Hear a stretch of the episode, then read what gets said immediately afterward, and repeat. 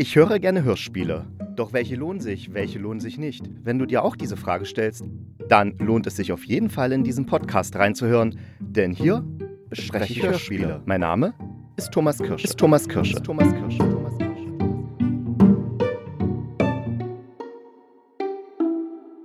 Einen schönen guten Morgen oder einen schönen guten Tag oder eine schöne gute Nacht oder eine gute Tageszeit wünsche ich und begrüße euch zur neuen Folge vom Hörspielkritiker.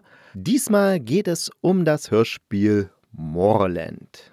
Wer da jetzt ruft, aber Moment, Moorland, das ist doch gar kein eines Hörspiel, sondern das ist doch eine ganze Reihe, dem rufe ich zu, ja, du hast recht. Moorland ist eine Trilogie und, oh Wunder, es besteht aus drei Staffeln und jede Staffel, also die erste Staffel hat acht Teile, die zweite Staffel hat 13 Teile, also da gibt es eine ganze Menge zu hören. Und wie viel die dritte Staffel hat, kann ich aktuell nicht sagen, denn die kommt tatsächlich erst am 4. Dezember heraus. Was echt schade ist, denn obwohl ich das ganze Hörspiel, also die ganze Trilogie schon mal vor drei oder vier Jahren in der ARD-Audiothek gehört habe, weiß ich leider nicht mehr, wie viele Teile die letzte Staffel hatte. Aber das ist jetzt so und ich bin jetzt selbst ganz gespannt, wie viele Teile das sind. Natürlich kann ich mich noch sehr gut erinnern, wie damals das ganze Ende war und so. Und alle, die jetzt neu dazukommen, die haben jetzt halt die Möglichkeit, diese ganze Moorland-Trilogie für sich selbst zu entdecken, sollten aber bedenken, bis zum 4. Dezember warten, weil dann kommt erst die dritte Staffel heraus. Basieren tut das Ganze auf der gleichnamigen Romantrilogie von Peter Schwind. Die hat drei Teile. Der erste Teil heißt Die Rückkehr der Eskartei, der zweite Teil heißt Die Blume des Bösen und der dritte heißt Das Vermächtnis der Magier. Und wenn das alles nicht nach Deep Fantasy klingt, dann weiß ich auch nicht. Also man fühlt sich doch gleich bei diesen Titeln an eine mittelalterliche Burg oder eine mittelalterliche Welt erinnert, in der Drachen gegen Zwerge kämpfen, indem sie sich gegenseitig Eldenringe an den Kopf werfen. Keine Ahnung, irgendwie sowas. Aber glücklicherweise ist es das nicht. Das ist eher Science Fantasy. Das ist so ein Subgenre der Fantasy. Und bei Science Fantasy kann man sich irgendwie schon herleiten anhand des Namens, werden so Science-Fiction-Elemente mit fantastischen Elementen verflochten. Und hier ist es sogar so, dass es eher wie so ein gesellschaftskritischer Roman wirkt das Ganze. Und dann fließen solche kleinen fantastischen und wissenschaftlich fiktionalen Elemente mit ein. Und das so gut dosiert, dass es wirklich echt spannend wird und man unbedingt wissen will, wie es weitergeht. Der Inhalt des Hörspiels. Also, Moorland ist ein fiktiver Staat, der ungefähr auf dem Stand einer vorindustriellen Gesellschaft ist. Das heißt, es gibt sehr viel Landwirtschaft, aber es gibt auch schon erste Industrien, auch Automobile und Zeppeline und so eine Art Telegrafie, die über Licht funktioniert. Aber der Staat hat ein großes Problem, es mangelt überall an Rohstoffen und auch das ganze soziale Gefüge stimmt nicht mehr. Das heißt, es gibt viel Hunger, es gibt viel Armut.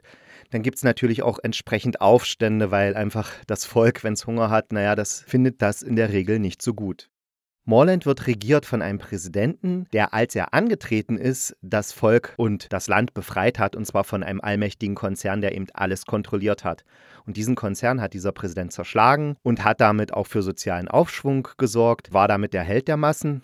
Aber inzwischen hat er sich zu einem Diktator entwickelt, der alles kontrollieren will und eine dritte Amtszeit anstrebt. Laut Verfassung von Moreland dürfte man eigentlich nur zwei Amtszeiten Präsident sein, aber er will eben eine dritte Amtszeit anstreben und dafür tut er jetzt alles. Also er inszeniert Terroranschläge, er lässt durch die Geheimpolizei seine Gegner verhaften und umbringen und betreibt auch so eine Art Geheimorganisation, die einfach dafür sorgen soll, dass es im Land Unruhe gibt und er gezwungen ist, um den Frieden im Land aufrechtzuerhalten, eine weitere Amtszeit anzutreten. Also das ist so der Hintergrund. Und wenn ich das jetzt hier so erzähle, dann merkt ihr schon, das ist eher etwas politisch, sozialkritisches, also nichts Fantasy-mäßiges, was hier an Geschichte abläuft. Aber das ist praktisch nur die Welt, in der die eigentliche, die Hauptgeschichte abläuft und die Hauptgeschichte wird von drei Protagonisten getragen. Da haben wir einmal das Waisenkind Tess, was im Waisenhaus Nummer 9 aufwächst und dieses Waisenhaus erinnert fast eher an ein Zuchthaus als an ein Waisenhaus. Dann haben wir Hakon, der wächst im Zirkus auf und York, der wächst als Kind eines hohen Richters auf. Und alle drei entdecken bei sich merkwürdige Fähigkeiten. Und die wissen jetzt natürlich nicht, was das soll und wo das herkommt und bla bla bla. konstruiert ist dann das Ganze so, dass jeder Protagonist, also Tess, Harkon oder York, seinen eigenen Handlungsstrang hat. Die werden dann erzählt, also die Geschichte springt dann immer hin und her, einmal zu Tess, dann wieder zu Harkon, dann wieder zu York. Und es gibt sogar noch einen vierten Handlungsstrang, das ist eine Kriminalgeschichte mit dem Kriminalkommissar Hagen Lennart, der einen merkwürdigen Kriminalfall auflösen soll, denn im Land werden Leichen ohne Kopf gefunden und es zeigt sich, dass diese kopflosen Leichen, also dass die sich selbst umgebracht haben, aber wie kann man sich selbst umbringen, ohne einen Kopf zu haben? Das wird auch relativ schnell erklärt, wie die Theorie dahinter ist. Aber warum machen Menschen das, sozusagen sich umbringen und dann irgendwie dafür sorgen, dass der Kopf abhanden kommt? Das wird dann aber alles aufgelöst, beziehungsweise alle drei, nee, vier Handlungsstränge laufen dann zusammen und ergeben ein Gesamtbild. Ich hoffe, das klang jetzt nicht zu komplex und zu verworren, weil das ist es nicht. Wir haben da einen super Sprecher, der uns bei der Hand nimmt und uns durch die Geschichte führt, sodass wir uns nie verlieren und immer genau wissen, wo wir sind und um, um was es geht.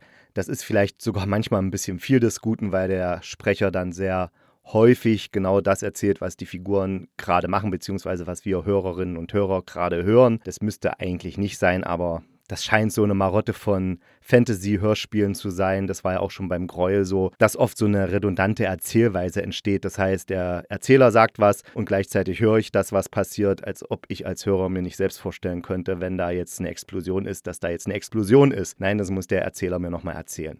Und weil ich ja schon am Kritisieren bin, mache ich gleich weiter. Es gibt auch solche blöden sprachlichen Dinge, die auch schon beim Gräuel aufgetreten sind. Da hatte ich mich ja über die furchtbaren Dialoge, dass wirklich alle Menschen in der Geschichte gleich sprechen und man das Gefühl hatte, alles wären absolut intellektuelle Bildungsbürger, also egal ob Bauer oder gut ausgebildeter Mönch. Und hier bei Moorland ist es ähnlich, besonders bei den inneren Monologen. Also die Figuren haben relativ viele innere Monologe und die sind so gestellt, also ich zitiere mal was. York das ist die eine Hauptfigur. Das ist vielleicht, ich würde sagen, der Junge ist 13, 14, wenn überhaupt. Und wenn der seine innere Monologe führt, dann klingt das unter anderem so. Freunde habe ich jedenfalls nicht. Ich kenne überhaupt keine Jungen in meinem Alter. Auch wenn dieser Palast alle Annehmlichkeiten bietet, die man für Geld kaufen kann, so ist es doch nicht mehr als ein goldenes Gefängnis. Okay, und auch der Schausteller, also der York, die andere Hauptfigur, führt genau Monologe auf derselben sprachlichen Ebene, also mit diesen sehr gehobenen und ausgefeilten Formulierungen und auch das Waisenkind Tess. Das macht es gerade nicht einfach, diesen inneren Monologen zuzuhören. Und man denkt dann, und ich denke dann immer, ach, kann man das nicht ein bisschen besser formulieren, ein bisschen flüssiger, ein bisschen authentischer, dass ich nicht jedes Mal denke, oh Gott, die stelzen sich da was zurecht an Sprache. Aber Wahrscheinlich ist das beim Fantasy-Genre nicht so in, sich über die Sprache der Figuren einen Kopf zu machen, sondern man geht dann wahrscheinlich doch eher auf die Handlung. Und die ist wirklich richtig genial. Also die ist sowas von spannend und ich wollte sofort nach den ersten 15 Minuten, also wollte ich sofort weiterhören und wie geht's weiter und ich habe die Folgen einfach weggesuchtet, weil es echt so spannend erzählt ist. Ich wollte immer wissen, was jetzt als nächstes passiert, wie das und das zusammenhängt. Wie gesagt, ich habe die ganze Reihe schon mal gehört, aber selbst beim zweiten Mal schafft es die Serie, diesen Spannungsbogen wieder aufzubauen. Ich erinnere mich zwar dann an das Ende und das ist wirklich ein Ende, was ich niemals vorhergesehen hätte. Also es ist wirklich total überraschend für mich gewesen und wirklich richtig genial und zeigt dann auch diese clevere Verbindung von Fantasy und Science Fiction. Also es ist wirklich sehr empfehlenswert, die ganze Serie bis zum Ende durchzuhören, weil man wird von dem Ende nicht enttäuscht. Es gibt ja diverse Serien, die dann am Ende einfach nur noch so vor sich hinschludern und man gar nicht mehr weiß, was es jetzt überhaupt soll am Ende. Man hat dann das Gefühl, dass die Autoren sich am Ende selbst so verhaspelt haben, dass sie gar nicht mehr zurechtkommen mit ihrem, mit ihrem Stoff. Aber hier ist es nicht so. Das heißt, bis zum Ende ein Genuss rein von der Erzählung her. Ich hatte ja was zu den furchtbaren inneren Monologen gesagt. Ich möchte noch kurz sagen, dass die Dialoge im Gegensatz recht gut sind. Also die wirken relativ authentisch und hat man jetzt nicht so das Gefühl, dass da jetzt nur so merkwürdig gehoben gesprochen wird, sondern das hat schon so ein Flair, dass ich sagen kann, wenn die Figuren miteinander sprechen, dann klingt es auch glaubwürdig. Die Musik, die Soundeffekte und auch die Atmosphären sind wirklich sehr, sehr hochwertig. Immer passende Melodien und immer kleine Einspieler, die das genau aufgreifen, dieses Gefühl bzw. das Gefühl von uns Hörenden verstärken. Vielleicht gibt es an den einen oder anderen Stellen ein bisschen zu viel Hallanteil in den Stimmen. Also da gehen zum Beispiel Harkon und Tess raus auf so einen Platz, wo gerade der Zirkus aufgebaut wird. Und wenn die sich miteinander unterhalten, soll ja im Freien spielen, hört man aber, dass die Sprecher und Sprecherinnen in einem Raum sind. Also man man hört diesen Raum halt. Allerdings muss ich auch zugeben, da muss man schon sehr spitze Ohren haben, beziehungsweise auch sehr, sehr gute Kopfhörer, um das mitzubekommen. Als ich das das erste Mal gehört habe, das Hörspiel ist es mir nicht aufgefallen. Jetzt erst beim zweiten Mal, wo ich so analytischer hingehört habe, ist mir das aufgefallen, dass die Klangräume nicht ganz authentisch wirken. Aber ja, darum, da kann man drüber hinwegsehen. Und das ist ja bei ganz vielen Hörspielen so, dass wenn die Figuren außen sind, man sehr oft noch hört, dass die realen Sprecher eigentlich in einem Raum sind. Aber wirklich, das ist jetzt nur so eine Spitzfindigkeit, die mir fast schon peinlich ist, weil ich das hier aufgeführt habe. Vergessen wir es gleich wieder. Insgesamt muss ich sagen, dass Moorland eine richtig klasse Hörspiel-Fantasy-Serie ist. Ich finde sie persönlich besser als das Kroll, weil sie einfach anspruchsvoller gemacht ist. Und der Leonard Koppelmann, der die Regie geführt hat, der ist auch ein alter Hörspielhase. Also der hat unheimlich viele Hörspiele gemacht, unter anderem Der zweite Schlaf oder Die Säulen der Erde. Also der versteht sein Handwerk. Vielleicht auf der sprachlichen Seite, also bei den inneren Monologen, da hätte er ein bisschen mehr schleifen müssen, aber mein Gott, dann sind wahnsinnig viele bekannte Sprecher dabei. Also Bastian Pastewka ist zum Beispiel dieser hinterhältige Sekretär des Richters, bei dem der York aufwächst. Oder Stefan Kaminski spricht mit, den hatte ich ja schon bei Geschichten aus der Metropole erwähnt, wie toll dieser Sprecher ist.